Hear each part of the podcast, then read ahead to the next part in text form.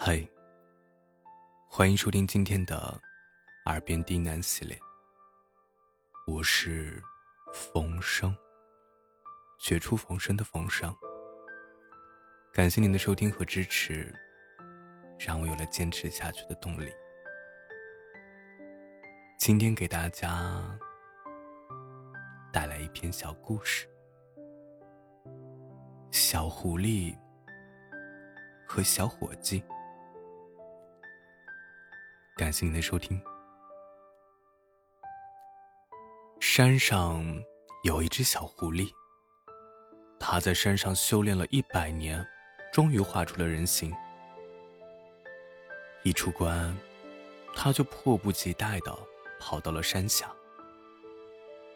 嗯，一百年了，也不知道人间变成什么样子了。没走多远。他就嗅到了一股香气，他仔细的闻了闻，嗯，是酒香。他擦了擦口水，摇身一变，化成一个妙龄少女，又把尾巴往裙子里面塞了塞。他循着酒香，来到了山下的小镇上。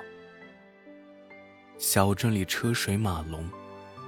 远处的集市人声鼎沸，他瞪着好奇宝宝一般的大眼睛，望着青石板的小路、络绎不绝的马车，以及不远处的酒肆。他一路小跑着来到了酒肆，叫道：“小二，来一碗酒。”酒肆的小伙计瞅了瞅他。心里嘀咕道：“大白天的，一个姑娘家家跑出来喝酒，还真是少见。”想归想，他还是盛了一碗酒，送到小狐狸的面前。客官，请慢用。小狐狸端起碗，一饮而尽。这酒可真香啊！他喝了一碗又一碗。直到喝得酩酊大醉，才满意的摸了摸小肚子，出了门。自此，小狐狸天天下山喝酒，他的积蓄也越来越少。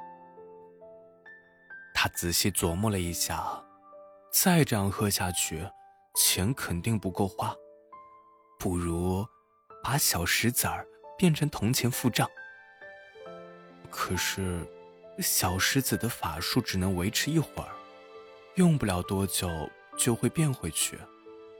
这样，不就把酒肆的人给坑了？人家做个小本生意也不容易。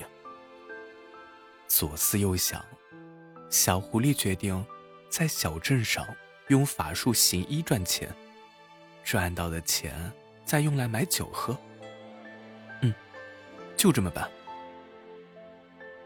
第二天，小狐狸就变成了少女的模样，扛着一个载式华佗的小旗子下了山。他在小镇的集市上摆了个小摊子，生意就算是开张了。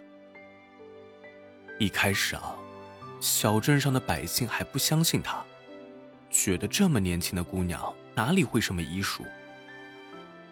没过多久。李家爷爷多年的老寒腿就被他轻轻松松的治好了，他的小摊子前立马就排起了长队。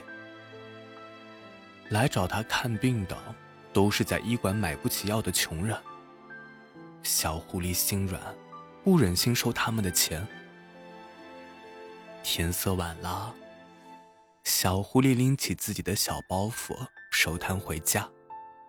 他的小包袱里。装得满满的，有宋奶奶家塞的馍馍，还有刘爷爷家送的萝卜，只是一个铜板都没有。他挑着包袱路过了酒肆，闻着酒香，擦了擦口水。可是他摸了摸自己的包袱，叹了口气，心想：“嗯，算了。”最起码，今天晚上能吃顿饱饭。这样想着，他慢慢的走开了。这个时候，酒肆的小伙计追了出来，望着他的背影喊道：“啊，姑娘，留步，我请你喝酒。”他的两个小耳朵立马就竖了起来，几乎飞一般的跑到了小伙计面前，盯着他说：“你说什么？”小伙计擦了擦汗，说：“我，我请你喝酒。原来这家酒馆就是你开的呀？看不出来呀，小掌柜的。”小狐狸一边抱着酒坛子，一边拍着小伙计的肩膀说：“小伙计腼腆的笑了笑，说：‘你吃好了那么多乡情。’”都不要钱，请你喝点酒算什么？以后你若是想喝酒，尽管来便是了。他的脸上布满了红晕，打着酒嗝说：“嗯，小掌柜，你可，你可真是个好人。”小伙计的脸红了红，讪讪的笑着，挠了挠头。夜深了。小狐狸喝得酩酊大醉，露出了原形，倒头便睡。小伙计叹了口气，把他背在了身上，往山上走去。风一吹，小狐狸毛茸茸的耳朵动了动，蹭得小伙计的脖子发痒。